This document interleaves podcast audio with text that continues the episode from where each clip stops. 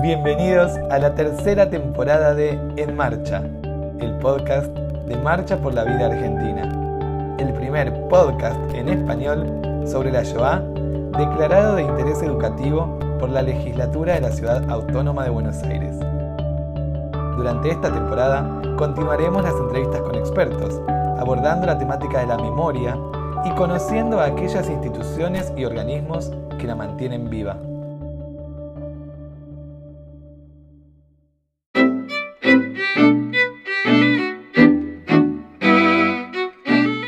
Hola, comienza un nuevo episodio de la tercera temporada de En Marcha, el podcast de Marcha por la Vida Argentina. Hoy nos acompaña Pamela Malevich, subsecretaria de Derechos Humanos y Pluralismo Cultural del Gobierno de la Ciudad Autónoma de Buenos Aires, cargo en el que fue designada en diciembre de 2015 y habiendo cumplido el mandato en diciembre del 2019, fue ratificada nuevamente para una segunda gestión.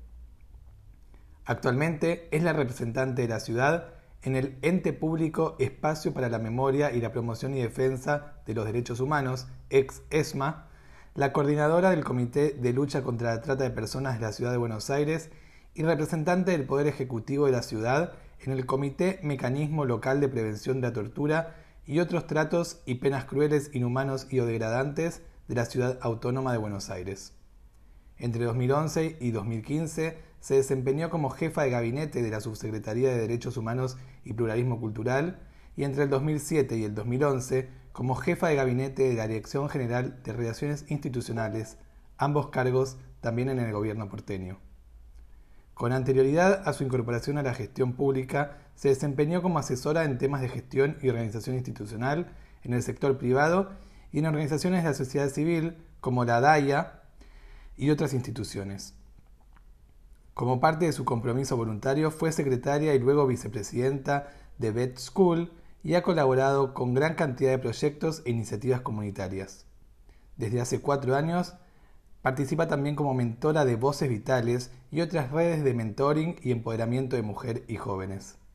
Es licenciada en Organización y Dirección Institucional por la Universidad Nacional General San Martín. Hola Pamela, bienvenida. Estamos muy agradecidos de contar hoy con tu presencia. Bueno, muchas gracias por el espacio. Para empezar, si bien sabemos que sos la subsecretaria de Derechos Humanos de la Ciudad Autónoma de Buenos Aires, me gustaría que nos cuentes un poco más cuál es tu trabajo. Bueno, como no, eh, te cuento, los derechos humanos para, para nosotros son política de Estado. Por lo tanto, desde la Subsecretaría de Derechos Humanos y Pluralismo Cultural, trabajamos con esta perspectiva en equipo con todas las áreas de gobierno para impulsar una amplia agenda de políticas públicas que promuevan el diálogo, el entendimiento y sobre todo que dé respuesta a muchos de los desafíos que tenemos en la actualidad. Una sociedad con mayor equidad, libre de prejuicios y estereotipos, minimiza la discriminación y genera la igualdad de trato y oportunidades para el desarrollo de todas las personas. En este sentido, no solo hacemos hincapié en concientizar a la ciudadanía, sino que también buscamos profundizar el diálogo y el trabajo articulado con la sociedad civil, la ciudadanía, los organismos nacionales e internacionales y los diferentes poderes del Estado. Bueno, también tenemos, tengo a cargo desde la Subsecretaría de Derechos Humanos cuatro direcciones generales, la Dirección General de Convivencia en la Diversidad, que trabaja todas las temáticas que tienen que ver con el colectivo LGBTIQ, eh, trabajamos todo lo que tiene que ver con la justicia restaurativa, trabajamos con pueblos originarios, em, después tenemos también la Dirección General de, perdón, la Dirección General de Colectividades, y ahí trabajamos con todo lo que tiene que ver con la diversidad cultural de las más de 50 colectividades que conviven en la ciudad de Buenos Aires. Eh, esta, perspectiva que nosotros eh, articulamos también con otras áreas de gobierno, pero básicamente nuestro rol es de, de, alguna manera poder eh, acompañar a toda esta diversidad cultural, respetando la particularidad de sus propias identidades. después tenemos la Dirección General de Fortalecimiento Familiar, Em, es una dirección que trabaja en lo que tiene que ver con los vínculos y el acompañamiento a las familias de la ciudad de Buenos Aires. Y también eh, tenemos a cargo el Parque de la Memoria, eh, que tiene también un consejo de gestión eh, para diseñar las políticas públicas de, memoria y de preservación en lo que fue específicamente el terrorismo de Estado. En esta tercera temporada, nosotros estamos abordando el tema de la memoria y me gustaría preguntarte cuál crees vos que es el rol del Estado en, este, en esta tarea de preservar la memoria. Em, la política de preservación debe ser la educación, la transmisión y las acciones de recordación y reparación. Creo que deben ser un eje de una política que comprenda los tres poderes del Estado. Aunar los esfuerzos en la concreción para poder llevar adelante eh, una profundización en los sistemas democráticos. Ninguna sociedad puede construirse sobre el olvido y la impunidad, así que adquiere una importancia esencial la lucha por la memoria, la verdad, la justicia, porque no puede recuperarse la vida de las víctimas ni el dolor que esto generó si se sigue alimentando políticas de impunidad. Y desde la Subsecretaría de Derechos Humanos de la Ciudad de Buenos Aires trabajamos sobre los ejes de memoria, verdad y políticas reparatorias a través de distintas acciones con el objetivo de visibilizar. Eh, en este sentido, desarrollamos en línea con el primer plan local de acción por los derechos humanos, que tiene una vigencia del 2019 al 2020, 2020 eh, algunas de estas estrategias que son transversales y que ponen en la agenda eh, actual las políticas no solamente de memoria, sino de los derechos humanos en una visión más universal. Y en particular, la memoria de la Shoah, ¿cómo la trabaja la ciudad? Bueno, desde la Subsecretaría de Derechos Humanos y Pluralismo Cultural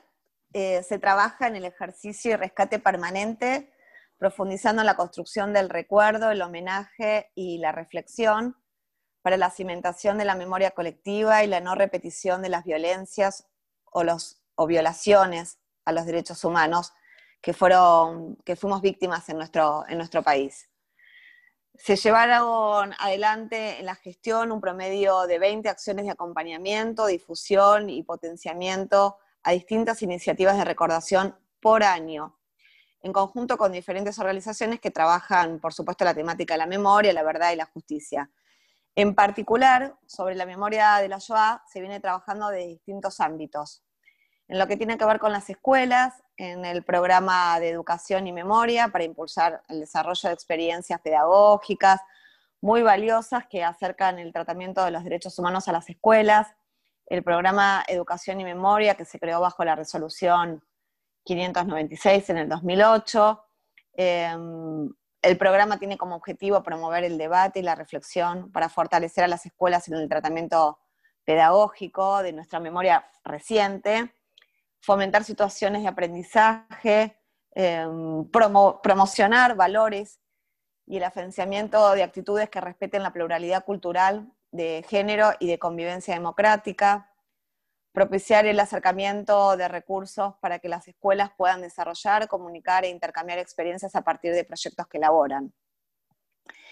Eh, el calendario de conmemoración en las escuelas, el 24 de marzo, se reflexiona sobre el golpe de Estado y las consecuencias de la ruptura del orden constitucional y la violencia de los derechos humanos, y se hace hincapié en la importancia del fortalecimiento de los valores del sistema democrático en las instituciones. Para esto nosotros tenemos distintas leyes la ley 355 de la Ciudad de Buenos Aires y la ley nacional 25.633. El 30 de abril se conmemora el reconocimiento a la primera ronda de madres de Plaza de Mayo en 1977 y el Día del Coraje Civil. En todos los establecimientos escolares deben dictarse clases alusivas y organizarse actividades que motiven a los docentes y alumnos a mantener vivo el recuerdo de las fechas conmemorativas, y esto también es una ordenanza municipal, así que viene de antaño.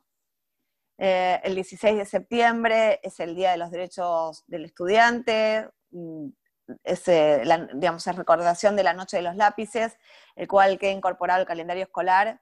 en cada ciclo lectivo, también esto es una ordenanza, así que viene de hace muchísimos, muchísimos años. El 18 de julio todas las escuelas primarias y secundarias, al inicio de cada uno de los turnos, lee un texto en recordación ah, de la explosión, de la, de, la, destrucción, por supuesto, de la sede de la AMIA. Eh, y esto también es una ley, la 193 de la Ciudad de Buenos Aires. Y el 22 de octubre es el Día Nacional del Derecho a la Identidad, en conmemoración al inicio de la lucha emprendida por las abuelas de Plaza de Mayo, también en respuesta a una ley nacional. Y en relación específicamente también a lo que tiene que ver con, los homenajes o la visibilización de, la Shoah en, la ciudad de Buenos Aires, tenemos en el espacio público la Plaza de la Shoah, que es un espacio verde, un espacio abierto que queda en la calle, en la Avenida Libertador y Dorrego. Este proyecto es un punto de encuentro, de memoria y de reflexión sobre una de las peores tragedias de la humanidad. Eh, como ustedes saben, en la, Argentina eh, hay una comunidad judía muy importante y hay una, camada de sobrevivientes eh, que merecían tener este, este, reconocimiento histórico, con lo cual esta, escultura, esta, este, esta plaza en primer lugar, la suma de la escultura, más también el paseo de los justos entre las naciones, que están todos en, el mismo espacio, em, nos, nos, llena de orgullo porque, digamos, visibiliza una temática que si bien no fuimos nosotros parte en ese contexto de Segunda Guerra Mundial, sí fuimos receptores de inmigrantes y víctimas que habían sido perseguidas y entonces es una manera también de dar un, homenaje vivo y, continuo y presente y de recordación. Podemos recomendar la película Monumento, que reconstruye un poco cómo se ideó y se edificó eh, el monumento que está instalado en la Plaza de la Shoah. Tenemos eh, el Paseo de los Justos entre las Naciones, eh, en conjunto con la legislatura se creó este este homenaje a, digamos, a 26 justos em, con placas recordatorias y por supuesto que tiene como objetivo homenajear a estos salvadores de un coraje extraordinario y en muchos casos que provienen de distintos países o colectividades que hoy forman parte de la ciudad de Buenos Aires, con lo cual ahí nosotros también logramos como una vinculación en las temáticas que tienen que ver con eh, el compromiso de de, las colectividades o de otras personas que pertenecen a alguna colectividad que hoy reside en la ciudad de Buenos Aires también. Y eso da también una posibilidad de, entendimiento y de buena convivencia, ¿no? Desde primero el reconocimiento a estos justos y desde el intercambio con otras colectividades. También en el año 2017 eh, se instaló una Stolpersteine, eh, que es un monumento que, que básicamente está en eh, Berlín. Eh, es un monumento que, mm, que, fue instalado, porque es un, monumento, eh, digamos, que está diversificado, por decirlo de una manera, que son estas piedras, que son estos adoquines dorados, si tuvieron la posibilidad de viajar a Berlín, quizás lo vieron en, en las calles, son placas indicativas de dónde fueron deportados judíos que vivían por ahí en, una, en un determinado domicilio, y ahí se pone una placa eh, conmemorativa. La primera vez que salió este monumento, por decirlo de alguna manera, pues es un, monumento que está como diseminado, por decirlo de alguna forma, eh,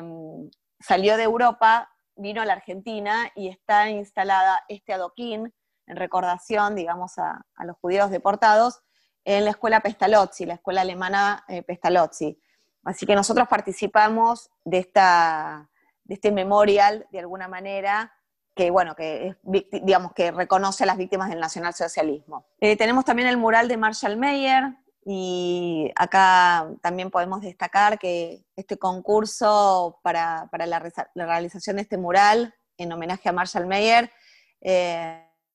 fue organizado conjuntamente con el Seminario Rabínico Latinoamericano y la intención era invitar a, los vecinos y a vecinas a participar de la realización de, un mural y mm, honrar la memoria de quien fue un gran activista por los derechos humanos y la plaza que hoy lleva su nombre, que es una plaza en el barrio de Saavedra, hoy también tiene un mural. cumplimos, digamos, 25 años de hermandad con la ciudad de Berlín. Eh, la ciudad de Buenos Aires tiene distintos convenios, esto es una herramienta, digamos, de, eh, de relaciones internacionales que busca hermanar ciudades. La ciudad de Buenos Aires cumplió 25 años de hermanamiento con Berlín y durante el 2019, digamos, en el marco de la celebración de los 25 años, se realizaron actividades durante todo el año en ambas ciudades de manera, digamos, recíproca y esta agenda también es el relanzamiento de las relaciones bilaterales, como bien les decía, no solamente desde lo cultural, sino también desde la memoria y desde los ejes de, diversidad en general. Y eh, nosotros en este sentido acompañamos algunas iniciativas, por ejemplo, la obra de teatro Ella y yo, en donde fuimos eh, partícipes, digamos, auspiciantes, también de la obra Berlín en Buenos Aires, eh, y algunos ciclos documentales que había organizado también la DAIA, la conferencia con Jacqueline Hies, nieta de un militar nazi, también esto fue coordinado con la Casa de Ana Frank, eh, con el Centro de Ana Frank en la Argentina. Eh, también fue muy conmovedor todo el trabajo que se hizo conjuntamente con, con, el Centro de Ana Frank y mm, con la visita de Jacqueline. Digamos, son eh, episodios que tienen que ver con, bueno, cómo vive un familiar directo de un genocida eh, las atrocidades que pudo haber eh, hecho un familiar, ¿no? Y ella contaba en su testimonio un poco la, vergüenza que le implicaba, digamos, de alguna manera haber conocido esta historia y la responsabilidad que implicaba también para ella tener que ahora, por supuesto, salir y contar su testimonio, digamos, sentía la responsabilidad moral y ética de tener que salir y contar eh, este testimonio. Em, también inauguramos la muestra gráfica de historias de desobediencias en medio del horror. Después tenemos, por supuesto, acciones que van directamente focalizadas a la recordación de los atentados de la Embajada de Israel y de la AMIA. Eh, y durante los años del periodo, digamos, de mi primera gestión, 2015 al 2020, eh, acompañamos y estuvimos presentes como siempre y, anteriormente yo, eh, independientemente de, mi rol eh, como funcionaria, desde mi activismo comunitario también, en la presencia permanente en los actos de recordación. esto me parece que para la juventud también es sumamente importante, sobre todo porque no lo vivieron y entonces estar presente en este tipo de actos eh, van visibilizando el compromiso en la búsqueda de,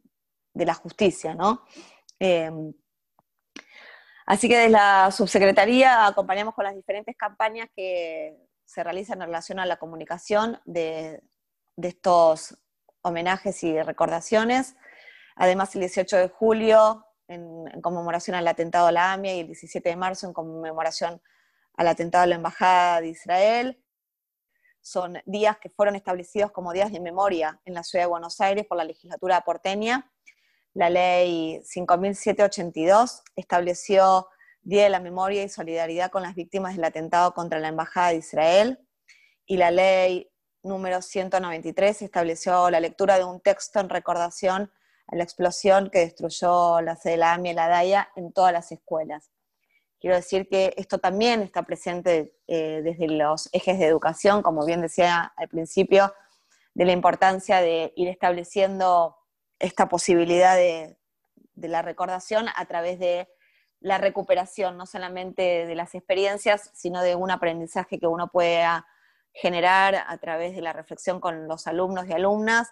eh, en la no repetición, en el compromiso democrático de defender las instituciones, de defender la vida, de honrar la vida. Hicimos también y participamos de un proyecto de cooperación con la Fraunhofer, y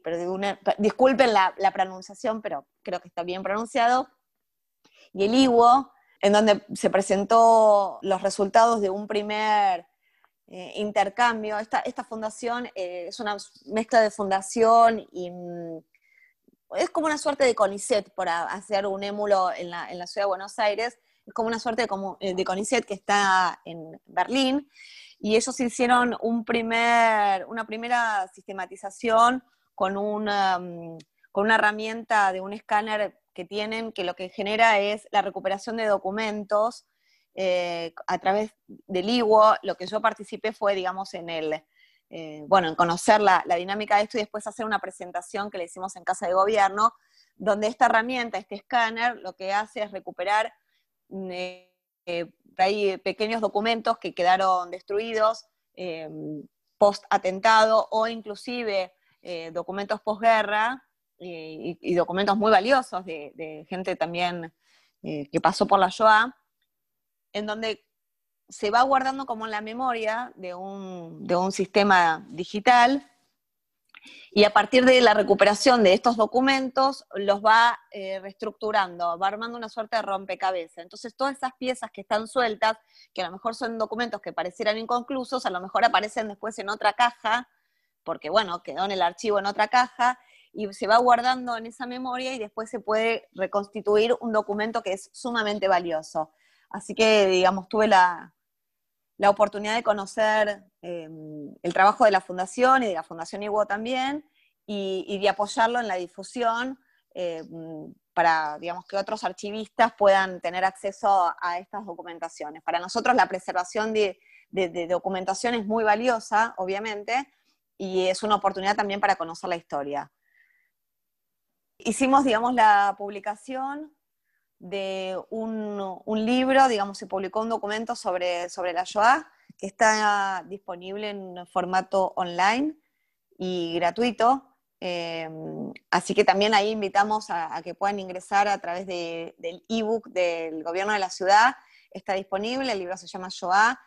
forma parte de una trilogía de, de libros que tenía que ver con los genocidios del siglo XX y que por supuesto está el genocidio armenio, está la Shoah y está el Holodomor, que es también el genocidio de la cultura ucraniana, y también es una forma de, conocer eh, algunos, algunos recorridos, digamos, que sufrió, eh, sufrió la humanidad, y no sé si entender, pero poder profundizar en esta reflexión eh, me parece que es importante. Así que estos documentos están disponibles para que los puedan buscar. También nosotros trabajamos eh, en coordinación con eh, la Beneibrit y con la DAIA eh, en las fechas de conmemoración de las Kristallnacht y también lo que se conoce como antorchas por la Shoah. Y mm, trabajamos, por, por, supuesto, permanentemente con la Fundación del Museo de la Shoah y con el Centro de Ana Frank, como lo dije anteriormente. Y eh, también estamos acompañando algunas iniciativas de, los chicos y las chicas de Remember Us, que, es un, proyecto que me encanta y que está creciendo y que va teniendo como mucha autonomía y me parece que, es muy interesante porque está liderado por jóvenes y eso me parece que es parte del legado que nosotros de alguna manera queremos transmitir, así que que las nuevas generaciones vayan tomando y alzando la voz y comprometiéndose con esta temática me parece espectacular. Aprovecho para agradecer el apoyo que también recibimos en Marchando por sus vidas, una actividad que requirió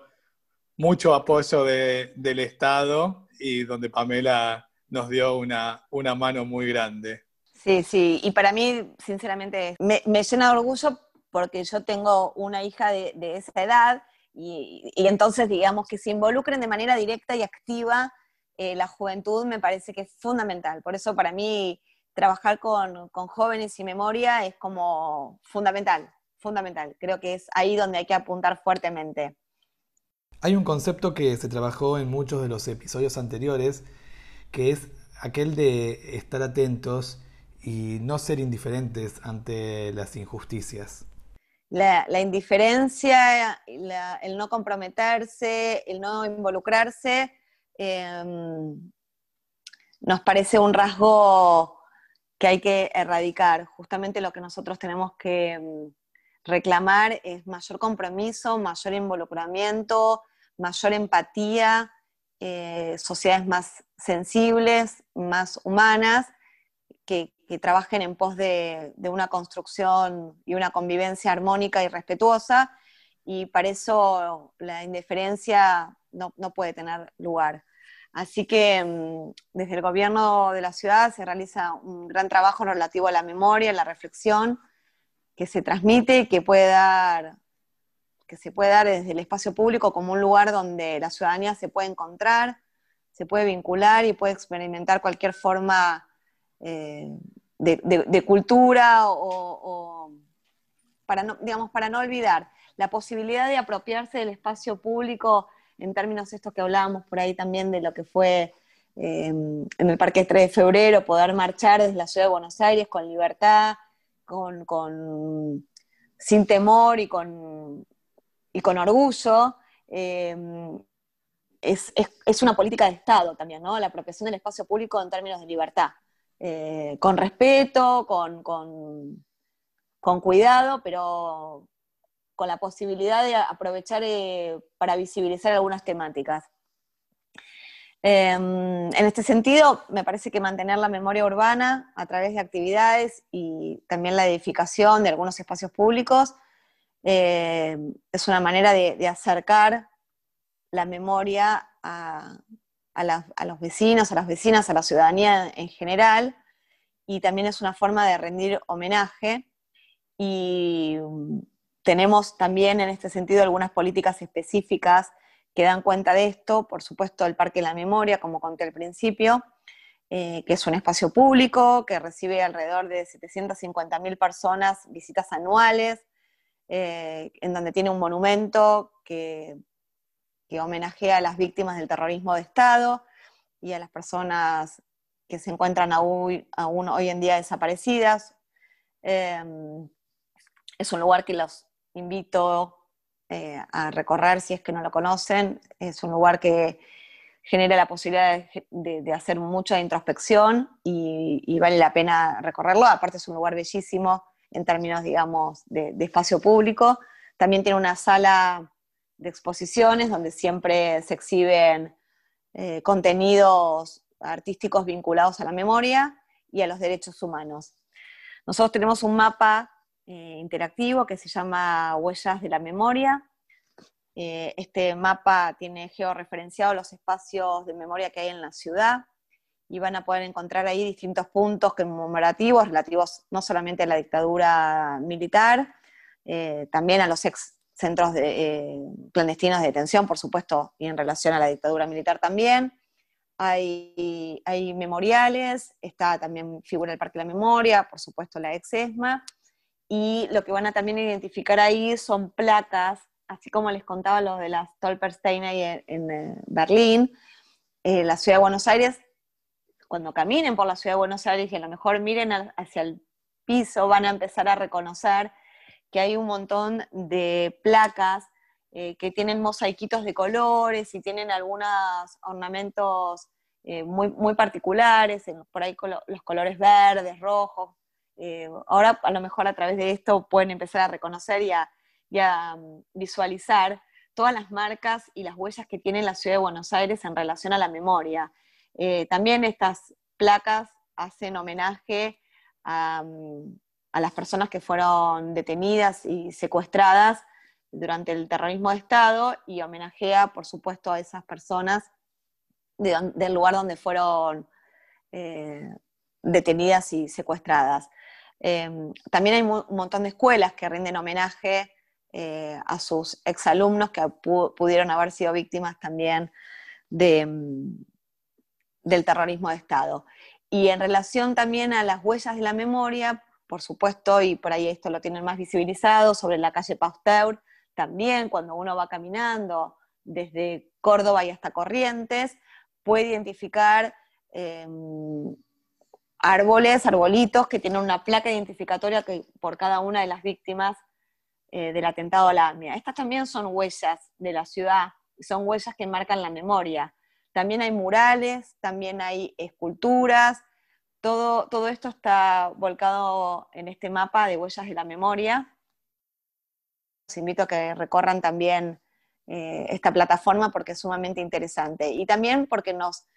nos invita a descubrir la ciudad desde, otra perspectiva, ¿no? A veces uno camina y no presta atención y de golpe nos damos cuenta que estamos atravesados por una memoria colectiva muy fuerte y mm, que merece ser reconocida y visibilizada. Así que las invito y las invito a, entrar a este espacio y después a prestar atención cuando caminan por la calle. Eh, también en el marco de algunas acciones de visibilización y también atentos a, una ley específica también de la Ciudad de Buenos Aires, la ley 4.495, em, se realiza la carrera de Miguel, eh, Miguel Sánchez está y poeta desaparecido durante la última dictadura militar. Esta, se realiza, esta maratón, esta carrera se realiza desde el 2001 eh, y todos los años eh, acompañamos, por supuesto, desde la Subsecretaría de Derechos Humanos en coordinación con la Subsecretaría de Deportes. Básicamente el lema es la carrera para no olvidar y tenemos un promedio de alrededor de 3.000 corredores y corredoras que participan cada año. Siempre esta fecha, esta carrera se realiza en marzo, cercano al 24 de marzo, eh, también está establecido por, por esta ley. Eh, hace unos años hicimos la Noche de la Memoria, en el 2016, en el marco del 40 aniversario del golpe de Estado de 1976,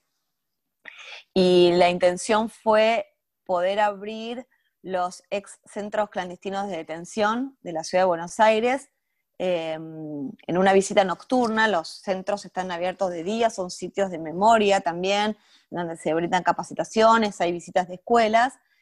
pero nos parecía que había un público o una audiencia que no conocía o que durante el día por ahí no podía acceder a estos espacios.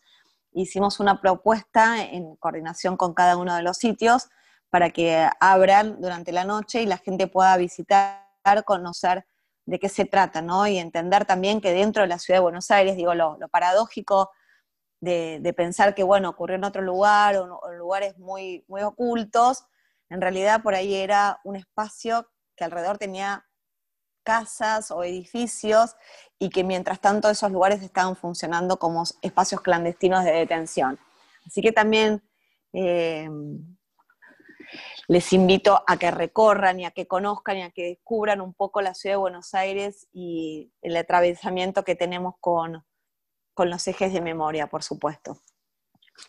Eh, otras actividades y roles de la subsecretaría que hacemos para la memoria.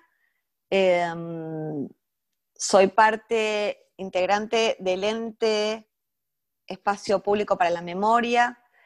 y los Derechos Humanos. Este es un ente tripartito que tripartito, porque hay un representante del gobierno de la Ciudad de Buenos Aires, hay un representante del gobierno nacional y hay un representante de los organismos de derechos humanos y trabajamos, digamos, semanalmente en, el diseño de políticas de todo lo que tiene que ver con el predio de la ex ESMA, eh, este predio que también les invito a que hagan la recorrida si no conocen, sobre todo el sitio de memoria donde se conoce, digamos, eh, que digamos, era el mayor sitio eh, clandestino y de tortura. Vale la pena también recorrerlo. así que les invito, por supuesto, esto queda, lo conocen seguramente, habrán pasado por la puerta, anímense a entrar. Queda en la calle, la Avenida Libertador, casi llegando a la General Paz. Em, hicimos una plantación también eh, de un árbol de Damasco en el Parque de la Memoria en homenaje a, las personas desaparecidas de la colectividad armenia, donde, también, digamos, nosotros ahí interactuamos o intercalamos, em, o no sé si sería la, expresión, digamos, hacemos una conjunción ahí del, trabajo desde distintas direcciones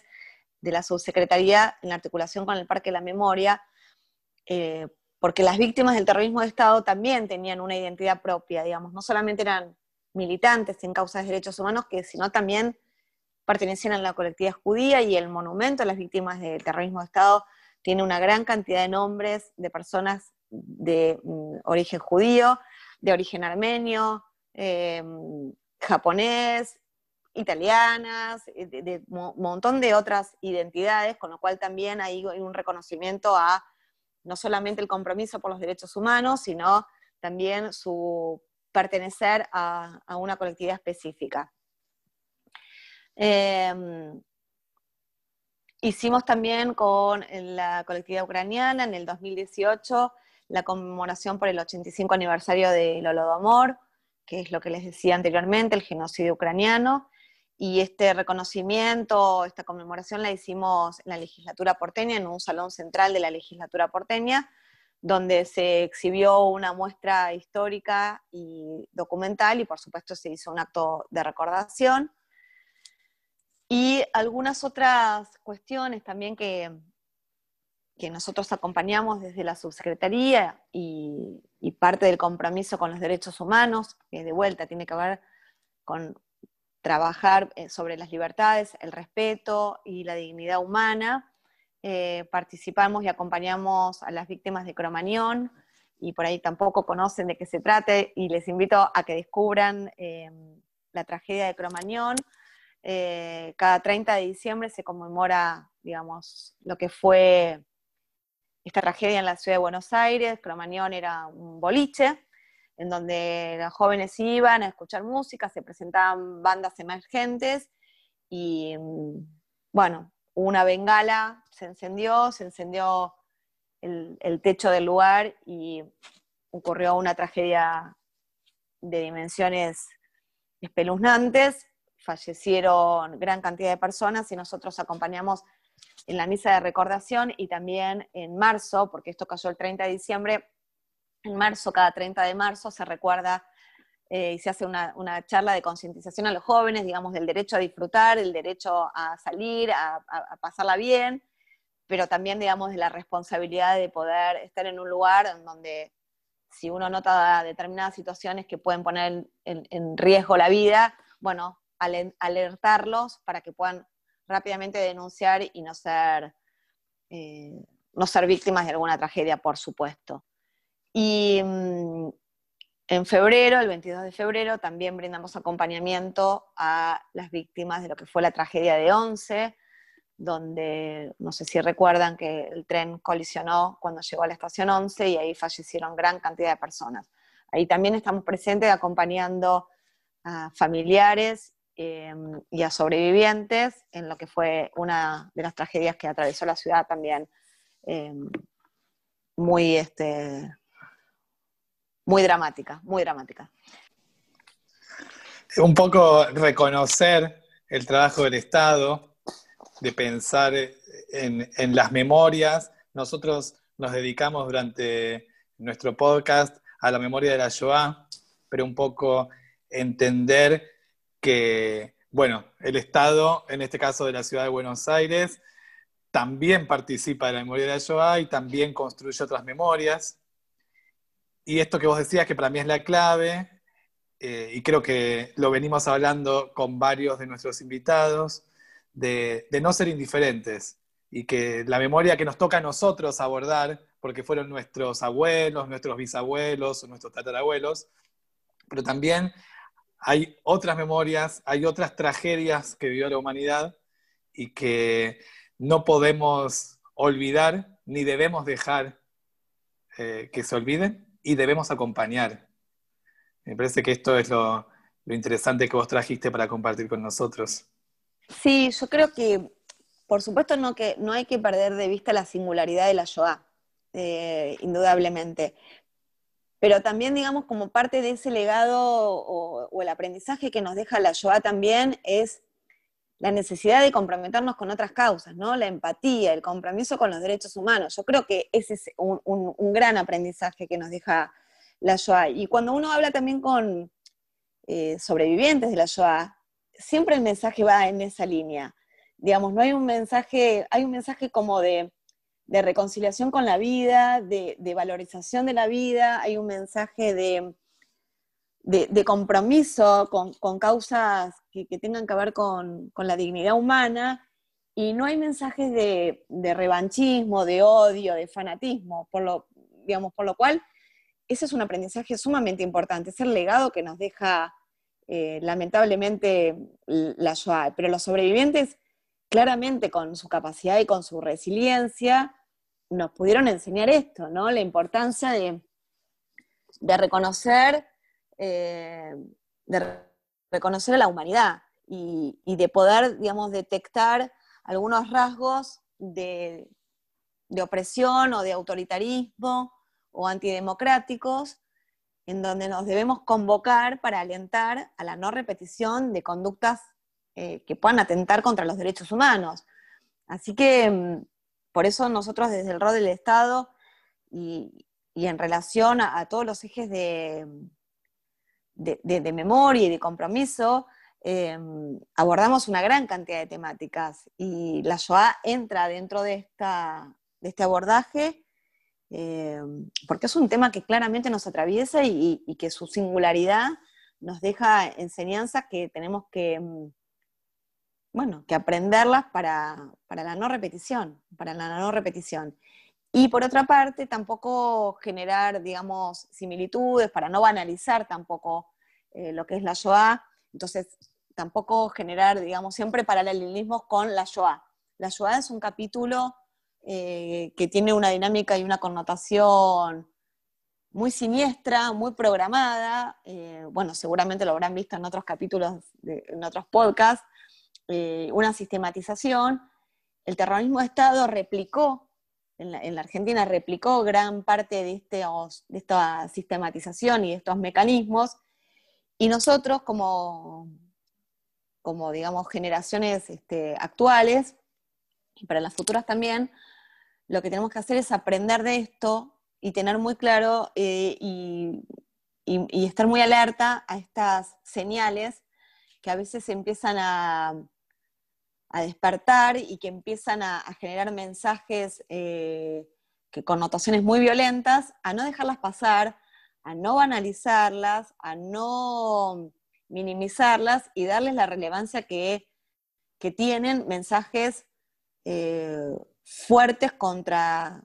contra cualquier persona, cualquier mensaje de discriminatorio, con un sesgo racista, xenófobo, es un mensaje que nos preocupa como Estado y es un mensaje que tenemos que claramente eh, denunciar y prestar atención. No se puede dejar pasar. Mm, tenemos que estar alerta a estos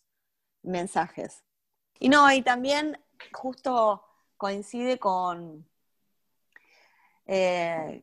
con la conmemoración del el domingo de las víctimas de, recordación de las víctimas de los totalitarismos, ¿no? También volver a poner en foco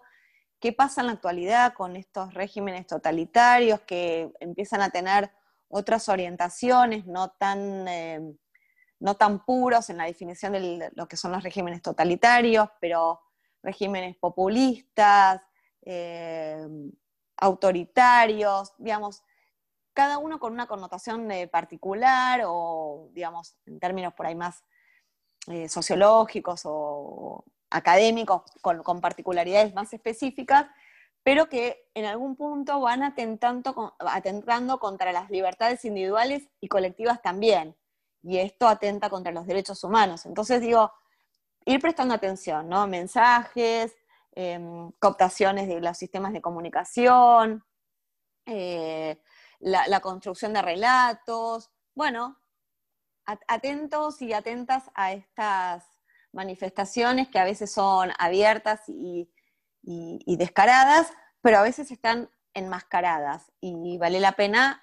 mm, digamos, estar atentos, prestar atención, escuchar, hacer una reflexión, hacer un análisis, bueno, tener la posibilidad que, eh, que tenemos de, digamos, de, reflexionar acerca de estas, eh, estos este, regímenes que en actualidad todavía están vigentes y en Latinoamérica muchos eh, todavía siguen muy vigentes. Y mm, bueno, no, nos debemos alzar contra este tipo de regímenes. Fue Pamela Malevich, subsecretaria de Derechos Humanos y Pluralismo Cultural del Gobierno de la Ciudad Autónoma de Buenos Aires. Te agradecemos tu participación fue un placer conversar con vos.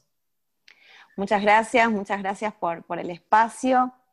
Bueno, espero que les sea útil, que hayan aprendido o, bueno, tengan la, posibilidad o la oportunidad de descubrir cosas nuevas. Eh, la ciudad de Buenos Aires es maravillosa y tiene mucho para enseñarnos, así que